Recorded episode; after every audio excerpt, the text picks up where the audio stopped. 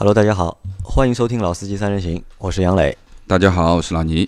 那今天是我和老倪两个人给大家做节目，这也是我和老倪两个人就是第一次，就是两个人做节目，对吧？因为其实我们最近啊节目的更新啊一直是在开天窗，那在这里呢给大家表示。抱歉，那主要因为是年底嘛，张波因为在广告公司工作，所以工作会非常忙。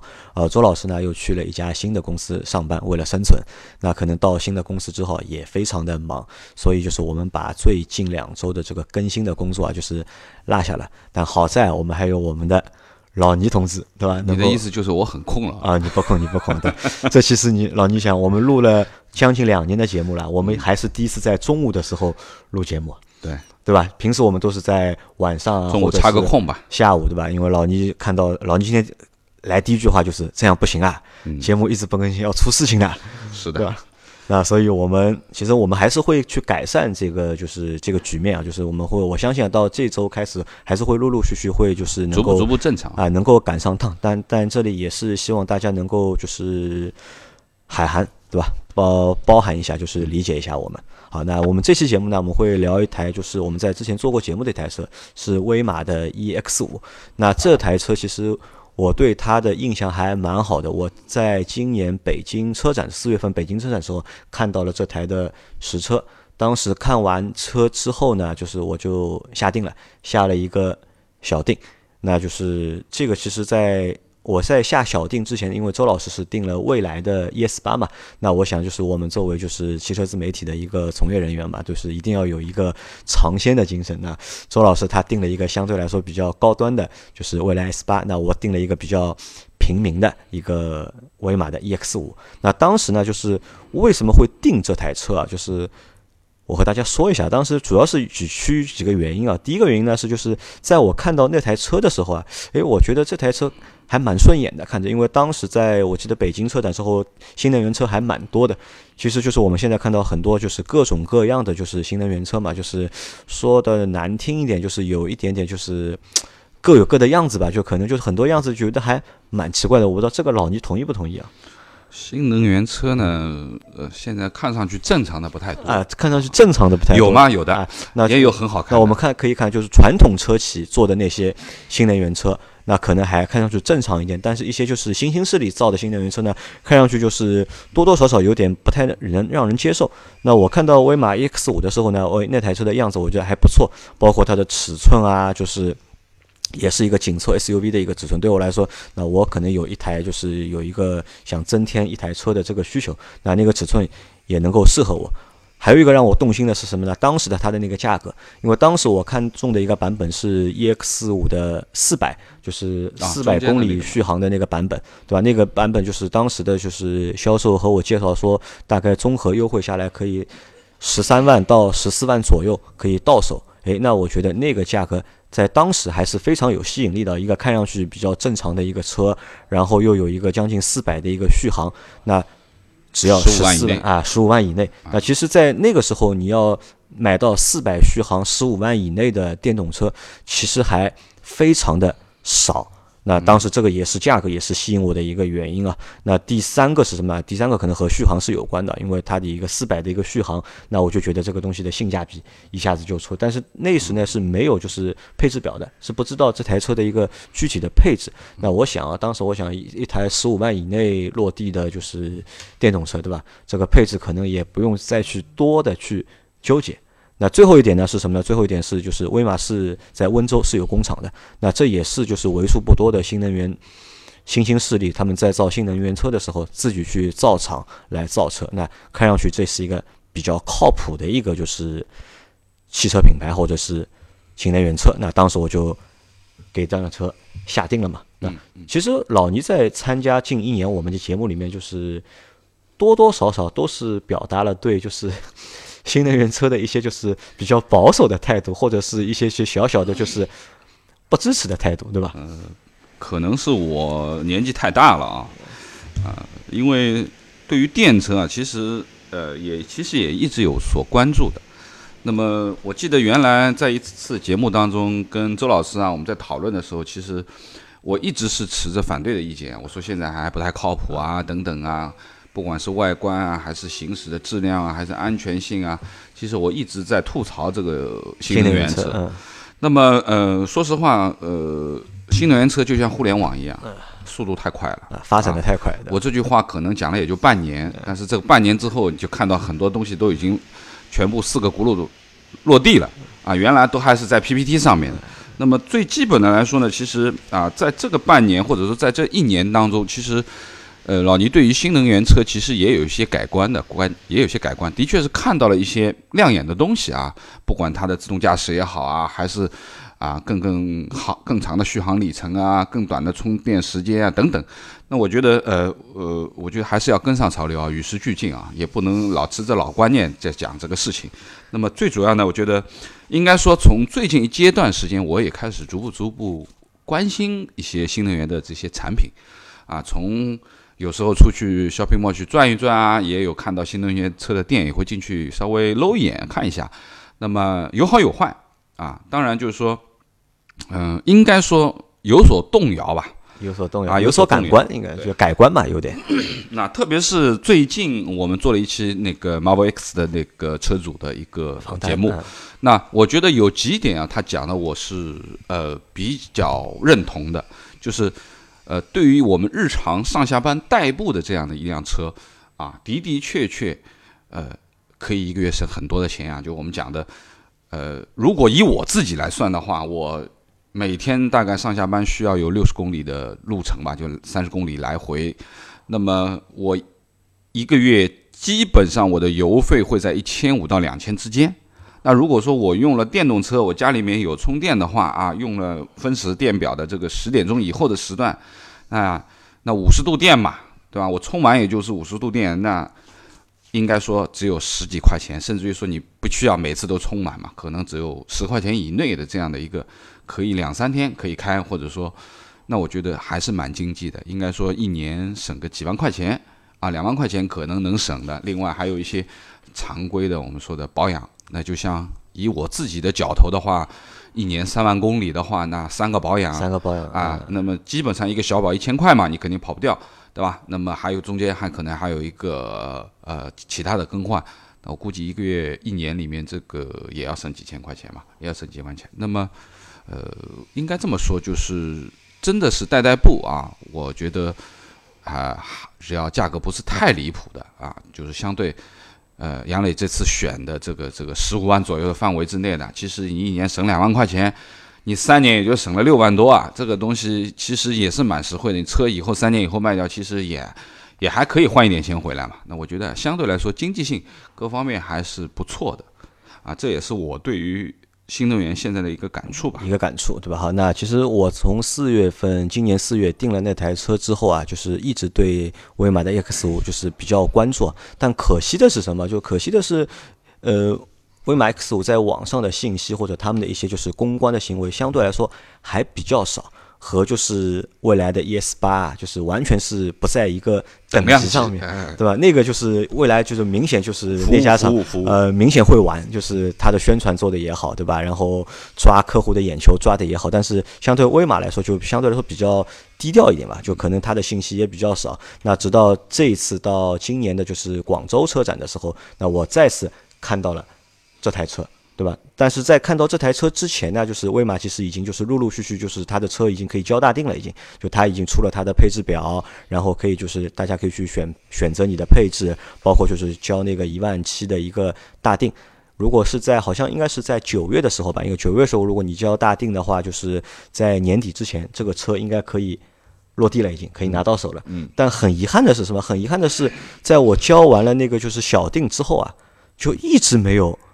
人联系我，嗯，那这个也是我很想吐槽的一点啊，因为像周老师在交了就是未来 S 八的就是那个小定之后啊，就是对方的就是客服人员就联系了周老师，对吧？一直就邀请周老师去他们就是办公室参观，去他们的店参观，五十几万呢，对，参加各种各样的活动，对吧？然后周老师礼品都换了不少了已经，但我交了小定之后，就是没有一个人联系过我。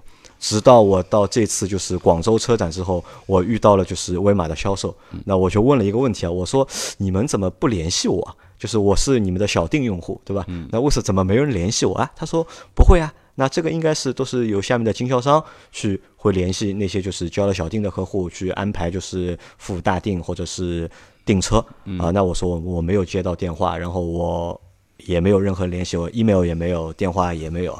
那这个可能是什么？也可能是我觉得我们在之前节目谈到过的一个问题啊，就是现在很多就是新能源势力造车啊，它造是一件事情，怎么卖，嗯，对吧？可能又是一件事情，可能造车好造。可能卖车这个环节，就是在销售这个环节，可能对他们来说也是一个就是新的课题，可能就是方方面面的事情会照顾不到，对吧？那么有的我们看，有的是像缺少经验啊，缺少经验。那未来他是就是自己就是直营嘛，就理论上应该是直营，对吧？那么自己去做市场，自己去抓客户，自己去约客户，自己去搞这个销售。那威马呢，应该是他。用了一个传统的一个汽车的一个就是经销的一个方式，他给到了就是经销商嘛，因为我看上海的这经销商应该是永达，好像是应该是永达，那可能是这个车因为量不会太多，可能就是这些经销商啊对这些车的这些用户啊也不是太重视，那所以我也是迟迟没有就是接到这个电话，那直到在上个星期我坐不住了。对吧？因为那天呢，就是我那天那几天不是不知道为什么原因啊，就我开我那台宝骏七三零，就是越开越开火越大，就觉得这里也不好，那里也不好，你想对吧？那里也不好，这里也不好，对吧？那么想换车，对吧？当时我想，那么换什么的？反正我说我威马的，就是定金已经交了嘛，这个车其实已经下线了嘛，就是如果我去把大定交了之后，就可以去在年底之前可能可以拿到这台车。那那个时候呢，我就和老倪说，要么我们下午去试一下。这台车，那么老倪说 OK 的，晚一点可以，可以，对吧？因为老倪对新能源车其实是不太感冒的，对吧？我其实就是想拉着老倪去看一下这台车，因为我对我，因为我在当时对这台车的感觉还不错的，我觉得就是是一台性价比蛮高的车，那我就应该让老倪去看一下，让老倪对新能源车有一个改观，对吧？不要再是那些老的思想。主要是你这个电话打的时间比较准，因为我上午上班的时候正好在听 Marvel X 的节目。然后你下午又让我去看新能源车，那我就马上应允了。嗯，好，那我在这里啊，就我先简单介绍一下这台车，就是目前的这这款就是威马 X 五，它有三个就是动力版本啊，也不叫应该是续航版本，EX 三百、EX 五四百、EX 五五百，那分别对应的是三百六零，呃。应该是四六零呃，它是五百，它型号是写五百，对应的续航是三百公里的续航和四百公里续航和四百六十公里续航，续航对吧？它每个就是续航版本下面还分一个就是探索版和创新版，然后三零和四三百和四百呢还有一个 Pro 的版本，那可能就我们把它当做一个车的一个中配、低配、高配就不同的配置。那它这台车呢，这台车呢一个是它的尺寸是长是四五八五。宽是幺八三五，高是幺六七二，轴距二七零三，那算一个比较标准的一个紧凑型的 SUV，对吧？那那其实那个车我们在看了之后，也算一个就是蛮中规中矩的一个样子。这台车用了一个就是它的一个动力啊，就是一百六十千瓦的一个电机，然后最大的扭矩是三百十五牛米，电池的容量我选的那个四百呢是五十二千瓦时，三元锂电池。嗯，那这个动力啊，其实就是相当于一台就是低功率的两点零 T。嗯，可以这样理解。差不多吧，就是一百六十千瓦，然后加是三百十五的扭矩。应该这样讲吧，一百六十千瓦其实说小也不小了，应该算一个中功率的。中功率啊，对，低的一百二三的也有的。好，那那天我们去到店里之后啊，那就是让老倪啊来和我们说一下，就是他看到这台车之后第一感觉怎么样？呃，说实话，威马的这个 EX 五啊，我是没什么关注啊。呃，因为杨磊他下了定，那么我对这台车的外形其实没有太多的，可以说脑脑海里面没有太多的印象。那我第一次看到它直观的感觉，那我我先要肯定，就是说这像一台车，像一台车啊，就是说我觉得可以正常驾驶的一台车啊。从外观的角度上啊，包括呃整体的这个。看上去外观啊，不去仔细去推敲它吧，还不错。包括它的漆面啊，我我那天一直在说，我说这个珍珠漆做的还不错啊，这个白的漆。那么包括它的门拉手呢，其实它也是一个隐藏式的门拉手啊，隐藏式的门拉手。那么应该说从外观的角度上看，这辆车呢符合我自己对于一辆车评价的一个标准。啊，那基本上如果老倪觉得这台车如果外观可以的话，那我觉得就是至少老倪这个年龄段的就是用户啊，就是肯定是能够接受或者认可这个车的外形啊，属于相对比较正常的啊，也没有太多的夸张的东西啊，也不是说它一定新潮到什么程度。那最起码来说，就是说，呃，不像我原来所认识的这些电动车，我们去看北汽也好啊，或者说看奇瑞也好啊，看一些什么，呃，那个叫什么欧啊，我也不知道，反正那个样子非常之古怪啊。啊，因为少了前面的很多车，其实都因为它没有进气嘛，它前的前脸是没有进气格栅，少了这些东西以后，有的车做的比较比较怪怪的。那么最起码来说，这辆车我看的还是比较正常的，还比较正常。在对于外观来说，我觉得呃可以的啊，可以可以的，尺寸也不错，尺寸也就不错，蛮适合家用的嘛。对对对。好，那坐到这台车里面之后啊，你的感觉怎么样？就前面说了外观嘛，嗯。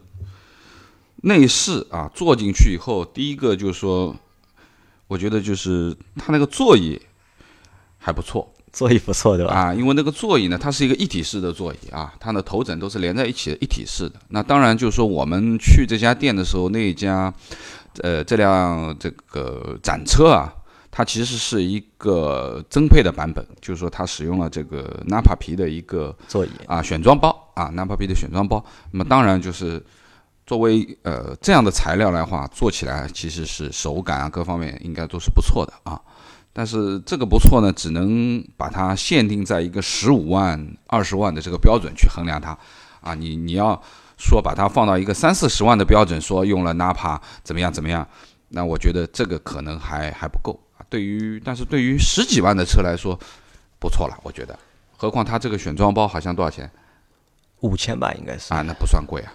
啊，一个纳帕的选装包不算贵，那么呃，内饰这一块的东西啊，包括就是说它的很多的这个，比如说门板啊 这一块，基本上都是软的材质，基本上都是软的材质。那么呃，前面的这个仪表板啊，上面的部分基本上也是软性的材质，啊啊，下面是硬的材质。那么很多东西还是不能仔细看啊，粗粗的这样演一过，其实。整个车厢的感觉，因为它的颜色比较，这个颜色也配的比较素，应该说还是蛮有像这奥迪这种风格，就是科技感还是有点的。颜色都是那种比较冷色调的这种啊，银色的装饰啊，浅呃有点像米白色的座椅呀，啊黑色的那个呃中控啊，前面应该说搭配上面颜色还是可以的，还蛮搭。啊，你觉得就是它的内部的一个设计啊，就是你觉得好看吗？呃，就设计布局，从整体的布局来说还算正常吧，算正常啊，应该算正常了。应该讲，呃，前面的这些东西不差，不差，对吧？对于十几万的车而言，真的是不差。就内饰的感官，就是内饰的布局，就是你觉得感觉还不差，还可以的，还可以的。对，那做工你觉得怎么样？啊，做工嘛，只能处处看了。啊，肯定有一些地方我稍微按压了一下，还是有一些，啊，不是非常紧致吧？我觉得可能以后也会是有一些松旷的，可能是是会有一些异响的发生的。那么应该说后排啊，我坐了一会儿，应该说怎么样讲呢？还可以，就从静态的上你去做它。啊，腿部空间啊，两米七多的这个轴距，正常情况也是可以接受，反正比我那个，比我这个 Q 三要稍微大一点啊，但是也没有很夸张，对不对？那么毕竟它是一个紧凑级的车嘛，那么呃，但是有一点我要说，这个车味道很大啊，味道很大，对吧？啊，这是作为体感上面啊，呃，特别是我们后面去试车的时候，这个窗户我是基本上都要开着的，这个关起窗户来，这个味道的确很大，而且它这个味道。还不是那种啊皮子的这种味道，它是稍微有点呛的。那我觉得可能还是 VOC，DVOC 超了，肯定呃体感不是很好啊。那我来说一下，就是我觉得这台车的一个内饰整体的一个布局和设计啊，那么只能说是符合就是自主品牌的就是一个及格水平。其实我觉得目前的就是自主品牌在做内饰的时候啊，或者说在做内饰布局的时候，水平还蛮高的。这个设计水平，我觉得这一直在进步。但这台车呢，只能说就是过得去不能算就是好，但是只能算一个及格的水平。但有一点，我是觉得就是我觉得蛮奇怪的一点是什么呢？就是我们去看这个车，就是我们看到它的一个座位是用了一个就是选装的一个纳帕的皮，对吧？就是你看那个纳帕的皮看上去还蛮高级的，在这个车里面。是的。但是我们去看它的一个中央扶手箱和就是门把手，包括就是仪表台，然后反差会。有那么稍微大了啊，反差有一点点大，理解吧？就是觉得就是很奇怪，你坐的那个椅子很舒服，坐的那个座椅很舒服，对吧？但是你看你手摸到你的就是中央扶手箱，对吧？然后仪表台和就是门把手，这个感觉就好像落差还我觉蛮大的。这个设计啊，我觉得不太协调。我觉得材料上的问题啊，就是可能为什么我前面在说这个车厢里面的异味比较大，也有可能是它材料上面的这个问题，就是说特别是一些硬质的塑料的材料啊，可能。呃，材料不太好，材料不太好，材料不太好。那么还有一点呢，就是我觉得就是它的那个屏啊，稍微小了点。我觉得，就我看就是现在所有的就是电动车啊，就是往这个方向走的，这个屏都会做的非常大。你说是哪一个屏啊？就是那个。中控的那块屏哦，对于我而言，我已经觉得很大了，对吧？我觉得很大，因为那块屏是一个十二寸的屏嘛。但我因为我在几天之前正好是试驾的那个就是 Marvel X 啊，就那个屏不能和那个比还要大，那个太大了，那个太大还要大。那所以这个屏就是看着稍都稍微呢，就是这个车整体的内饰的感觉还是相对来说比较中庸一点，就是谈不上就是高科技吧，也谈不上豪华。嗯。好吧，那么这个是我们对这台车的就外观和内饰的一些就是静态的一些就是体验出来的一个结果。那后面我们来谈一谈就是试驾呃，我补充一下啊，人家补充。呃，我那天因为新车嘛，我也趴在地板上看了一下它的底盘啊，能看到的部分。呃，首先它的后悬挂是扭力梁，扭力梁的啊，它不是一个独立悬挂。那前悬挂呢，也是很标准的一个麦弗逊的悬挂。啊，应该我记得应该是一个双层冲压的一个下摆臂。那么其他的东西呢，其实基本上就是底盘的电池这一块的东西，我觉得还算蛮平整的啊。应该说是这一块整个这一块东西保护还是蛮平整的。那么呃，应该说我原来的想想想象啊，就是说因为这个车毕竟是一个电车。应该它的分量会比较重一点，电池的分量会比较重。那我相信，呃，可能稍微在行驶上面啊压得住一点，应该稍微有一点点韧性。那么原来的想法是这样子的。那么当然，我看到扭扭力梁呢，我知道它肯定扭力梁肯定不如独立悬挂会好一点啊。但是也没有呃怎么样讲呢，就是和我们接下来要说的这个试驾的这个体验呢，我觉得。反差还是有点大，就是想象和实际还是真的有差距的。好，那我们来说一下试驾，因为那天是我先开的这台车嘛。嗯。因为这个车就是因为之前没有开过，第一次开，那么说实话，感觉是什么呢？就是多多少少有点不顺手。就是我有我对车有一个定义啊，就是不管这台车你之前开过没有，就是熟悉不熟悉它，就是如果你坐上去就是开的很顺手的话，就就觉得就是很顺畅。那我觉得这才是一台就是在行驶上 OK 的车，但这台车从坐上去之后，就是到发动这个就是发动车，到去换挡，到踩油门起步，对吧？整一个过程其实我觉得并不是非常的顺畅。那这是一啊，这可能和就是因为电车它有有不同的就启动的方式，这可能会有点关系。二呢是什么？就是它这个油门啊，就我我本身对觉得就是油门这个东西，就是电车的油门就是响应。非会非常的快，但这台车的油门响应没有我想象中那么快，那么快，而且包括它这个油门踏板的这个力度啊，就是我不知道是这个行程比较紧，还是算行程比较长，就是踩得我蛮累的。就是我在就是头段，我想就是深踩一点，就是看一下这辆车的一个就是速度的时候，就是踩的脚，我觉得比较累。二呢，就是刹车也是，就这个刹车，我觉得也是，就是行程也比较长，就是和我在几天前试驾的那台 Model X 相比的话，差距还蛮多的。那其实这个是我那天开的时候，就是给我的一个小小的一个感觉啊。就但是整一个过程下来，就是呃，我觉得不算很好开的一台车，或者是开起来不算很顺畅的一台车。包括它的转向，其实它的转向，我觉得也不算。不算灵敏吧，但基本还 OK。但比较头大的是什么呢？比较头大就像前面老倪说的，就是它可能是非独立悬挂，就是那个这个车的整体的一个就是震动啊，嗯，包括就是底盘的这个滤震啊，嗯，好像还蛮糟糕的，还这个是你坐在前座的感觉吧？啊，对，直接就是前座就是这个感觉了，就嗯那么，呃，后座呢？后座坐的时候反正就是跳嘛，就是对吧？我们因为我们试了几个，就是你去压了几个窨井盖嘛，对吧？啊其实就感觉就是 跳，其实坐着还蛮颠的，我觉得这个车。嗯行，老倪开起来这个车感觉怎么样？呃，我因为是先坐后开，啊，那么我开下来的感觉啊，就是第一个，我先要吐槽一下，就是说，首先是因为前面我们在展厅的时候，这辆车是因为没有电嘛，它完全是一个黑屏的状态。那当你去试驾这辆车，你打开电源的时候，啊，那么作为新能源车的这些新的东西，你眼睛能看到的东西以外，那我觉得需要吐槽的就是它整个的这个 UI 是非常差的你是指它的那块中控屏和中控屏和液晶仪表盘液晶仪表盘的屏，真的颜色的配色也好啊，这个我们都算广告人了，这简直是没法看的这个东西啊！特别是它那块你前面说还不太够大的那个十二寸的那块那个多媒体屏吧，那这个里面不知所谓，里面各种各样的圆圈，各种各样的颜色，而且这些圆圈大大小小。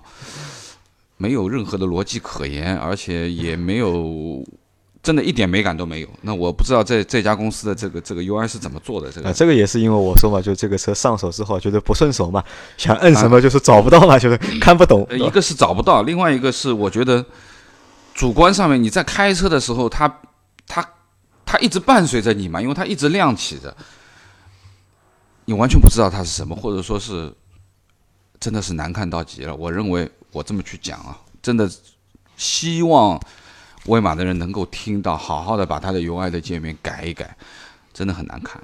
那么，另外说一下这个驾驶的感受啊，就是前面杨磊在说的，就是说，呃，开起来啊没有想象当中那么顺畅。那我觉得，因为电车我开的不多，但是呢，我我因为因为是后开的嘛，因为是杨磊先开，所以说我上去以后，我基本上一会儿我就把它搁到运动模式了，因为它只有两个模式，好像只有一个舒适模式和一个运动模式，呃有个 Eco 模式，就是一个节能的模式，它好像只有两两个。只有两个啊，好像只有两个模式。那这两个两个模式呢，就是说，我认为我还是比较喜欢它的运动模式啊。这个时候呢，油门反应啊、提速啊，后面我踩了几脚，你还你后面应该能感觉得到，就是相对来说还是能够跟得上我们脑子这个想法的。那么前面呢，可能这个这个这个节能模式上面，那就像杨磊所说的，就完完全全这个油门和你的脑子是不能够同步的，啊，肯定是差半拍的。那么包括转向，我觉得也一般。那么其实还是主要还是什么呢？就是悬挂啊。其实重点要讲的还是悬挂，因为我我刚刚开始的时候是坐在后排，那我相信就是说，一般情况下面，这个后排的体验其实要比前排更差一点啊，因为你前排的话，因为前面是麦弗逊的结构嘛，那相对来说，你前排的这个这个体感啊，各方面其实要比后排更好。那的确是如此啊，我我我坐在后排的时候，后面的这个弹跳是比较厉害的，啊，基本上是很硬的一种悬挂。当然，我也可以接受扭力梁，但是我在想，作为电车啊，原来的想法就是相对比油车要重一点的，那可能能够稍微压得住一点，对不对？那实际也不行啊。甚至于说呢，我坐在后面的时候，我甚至于听到悬挂有一些金属的声音啊，就是金属的这种震动，跳的时候有一种。呃，鸣叫的这种声音，就是嗡嗡嗡的那个声音。那么这个是我坐在后面的感觉。那么第二个呢，就是驾驶的感觉。前面说了，在运动模式下面，我觉得还可以开开，还可以开开。那么舒适模式上面基本上是比较懒惰的啊，也没有什么太多的响应。那么刹车，我觉得比我之前开的 ERX 五好。你觉得比 EX 五好对吧？啊，我觉得比，因为我上次呃开我朋友的那辆 EX 五的时候，我在一个路口在掉头的时候，我明显感觉到，就是我控制不住这个刹车的踏板，行程太刚刚开始就是说你你带它一点的时候，它一点反应都没有，但是你又再下去一点的时候，它康桑就停住那了，它一点点渐进都没有。那么这辆车相对来说还好一点，我觉得我能够接受。这个油门踏板和可能是因为我开了运动模式的关系啊，就是说这个油门踏板也好和这个刹车踏板也好，我觉得呃我我可以接受啊，我可以接受。那么呃应该这么说吧，就是说这辆车。嗯，总体而言，就是说和我们常规意义下的这个呃燃油车还是有一些差距的。呃，有差距。我觉得就这台车和就是同价位的燃油车相比，如果我们选一台十五万的就，十五万左右的，就是燃油车的话，嗯这个行驶的感受啊，就是差距还蛮大的，还是蛮大的啊，还是蛮。那这个可能是什么？我觉得也是我们在那天在路上讨论的一个问题啊，就是对于所有的就是那些新兴势力造新能源车的厂家来说，可能你造一个壳子，嗯，还 OK 的造一个样子，啊，造个样子造一个看东西，啊。都还是比较简单。但是这个车要跑起来，对吧？有很多就是软性的东西在里面，很多调教的东西是悬挂的在里面。调教，对吧这个硬度啊，悬挂的这个硬度啊，呃，各方面的东西其实还真的蛮考验的。那这个可能对就是一些新厂来说，这个是很大的一个课题要去攻克的。嗯因为说实话，这个车我觉得就是，如果威马的 X 五我的它的外观我可以给它打七分的话，嗯可能它的这个行驶的这个品质啊，我只能给他打五分，甚至还要低一点。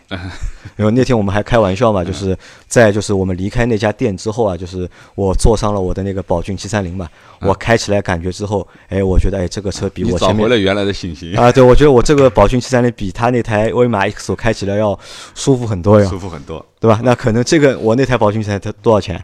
才十万块，十万块？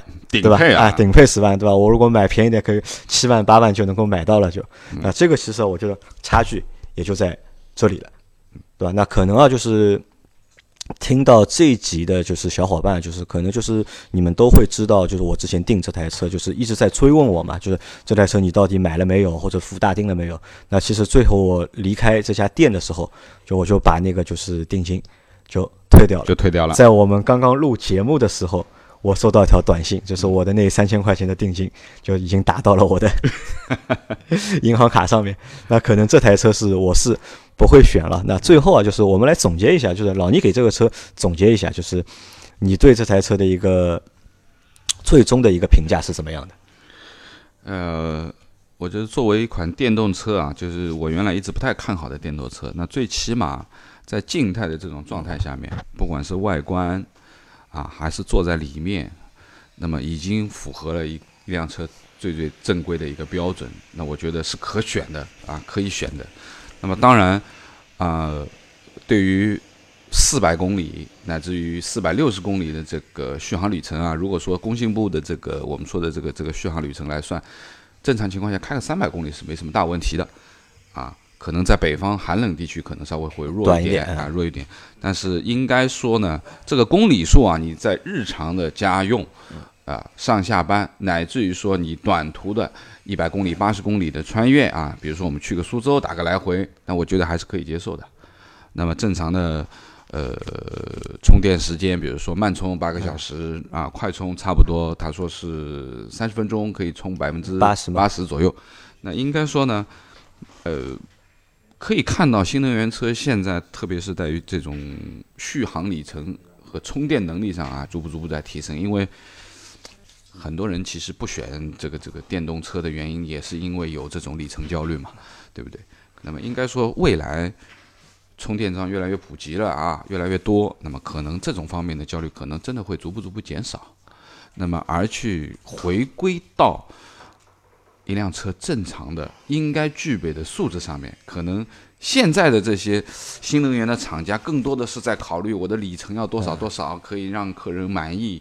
或者说我们说的呃外观啊做的更炫酷一点，或者说我们说的呃车机啊、互联啊，或者说自动驾驶啊，那么可能对于整个车子的调教和能力这块东西，现在可能一个是他们不太擅长，或者说现在可能根本就没有把精力放在这个地方啊，现在还在考虑其他的东西，考虑补贴，考虑其他的东西。那么未来可能当这些东西都已经不是问题的时候，可能才会回归到这个电动车最根本的本质，就是你开起来是不是像一辆车？但我觉得这应该是一个最大的问题，不管是新能源也好，燃油车也好，对吧？这个车开起来到底是什么感觉，好不好，才是每个车厂应该最重视的一个问题。对，那么我觉得这个是目前新能源。啊，以目前看到的正在交付当中啊，当然未来也在交付，对不对？当然那个车要比它贵三辆了，对吧？那个四十几万的那个车了，那么，呃，应该这么说吧，就是说十几万的这个车里面，现在逐步逐步交付的，那么哪怕现在开始可以下大定的，我昨天还收到了这个小鹏汽车的这个微信推送。呃，进去看了一下，我还截了一张图，我觉得也蛮好看的。小鹏那辆灰的啊，小鹏要炮 s 的感觉，小鹏要比威马更看上去更科技点啊，更科技一点啊。那回头什么时候有？我好像看杭州还是哪里有有一家城市展厅。呃，下次我去杭州的时候，我去拐一下。那老牛，我问你啊，就是如果让你选第二台车作为买菜车的话，你会选威马 EX 五这台车吗？呃，以目前的状况，我不会选。你不会选，对吧？因为你知道什么是好的，所以就知道什么是坏的了，对吧？所以很多坏的东西你就不要了。可以这么理解啊，就是说，为什么我不会去选这台车啊？当然，第一个从续航里程来说，它满足了一个正常上下班，乃至于城市用车的这个东西，它经济性一定是 OK 的，没问题。啊，哪怕你坐在车厢里面，啊，你抛弃掉它前面的 UI 部分的东西，你坐在里面相对来说也是还可以的，也蛮舒服。但是这个车开起来，你每天如果说要去驾驶它几十公里的话，我觉得开起来还是有点吃力啊啊！当然不是它的动力性能，而是你坐的这个感觉、舒适性啊啊各方面还是差了一点意思啊啊！那我们考虑一下，那这台车其实目前就是订单量还蛮大的，就是大概我看他们官方数据啊，订了他妈好几千台了，已经就是交大定的。那谁会买这种车呢？谁会买嘛？就是我们那天展厅碰到的那个朋友，就是属于这种啊。对，因为我们那天在展厅的，我们看到看到一位小伙伴，他来提车，而且这个小伙伴还蛮有意思的，因为他是新驾驶员，他还不敢把这台新车开回去，他要找代驾帮他把这台车，对对对，开回去。这个这个朋友是这样的，就是刚开始我还以为他是工作人员里面的工作人员，我还一直在问他问题，然后后来他说他是车主，他是今天来提车的。那么前面就像杨磊讲的。他是找了代驾，因为他是新驾驶员，他还是没有胆子开上路嘛。那么当时我们也问了他为什么去选这个车的这个情况啊。那么首先他是一个互联网从业者啊，对，IT 工作者，是一个 IT 工作者。这是他的第一台车，这是他的第一台车。然后呢，他也没有上海牌照，也没有上海牌，拍不到上海牌照。那么他对他觉得他对这些新兴事物啊非常感兴趣。他用用他的话，他是这样说的：他说一块牌照对吧，要将近十万块钱，嗯，对吧？一年可以省的油费大概在两万左右，对吧？他说这个车他开个三年，就等于这个车是送给他了。他可能是当时就是他觉得他选这个车就是最大的一个点嘛。那我觉得可能这个车真的还蛮适合那些就是第一辆车的新用户消费者或者是新用户，对吧？可能你对车，因为第一辆车嘛，你对车的就是这个整体的就是感觉，其实你心里是没有一个就是预期值的嘛，对吧？可能就给你一个什么你就开一个什么，你都不会觉得太破或者是有问题。但是如果像我们这种就是开车时间稍微长一点、开车多一点人呢，可能这台车对我们来说就不太适合了，就啊不太及格。其实杨磊也总结了，就是说，呃，为什么说第一辆车？而且这第一辆车啊，不是我们说的这种钱多的主是随便可以选第一辆车的，而是我们说的你要稍微掐掐手指头算一算自己的账，买一台相对经济的代步车，可能在十万块钱左右上下啊。我们说的一个 A 级车啊，紧凑级的车都可以的。那么这种用户，那么没有太多的驾驶经历啊，对于车呢也不是太熟悉，或者说，呃，对于车子的这种行驶当中的这些感觉吧，路感也好啊，回馈也好啊，弹跳也好啊，其实他还没有到这个去细细的觉得的程度，啊，那可能这是新手的。一辆很好的一个练手车，啊，练手车又很经济，又又不需要牌照，对不对？又免了税费，其实它还免很多啊，又有税费，还有补贴。那么第二个就是对于新兴势力的这个新能源车吧，啊，你看你不还不是大众出了一台油电的车，而是完完全全这个牌子以前是没有的，那么具有一定的创创新的精神和勇气，我觉得也是你必备条件了。必备条件，对吧？对，好，那我们这期节目就先到这里。然后大家如果对威马的 EX 五有相关问题的话，可以在节目下面给我们评论，也可以在我们的群里面和我们进行互动。那感谢大家的收听，好，谢谢大家。拜拜。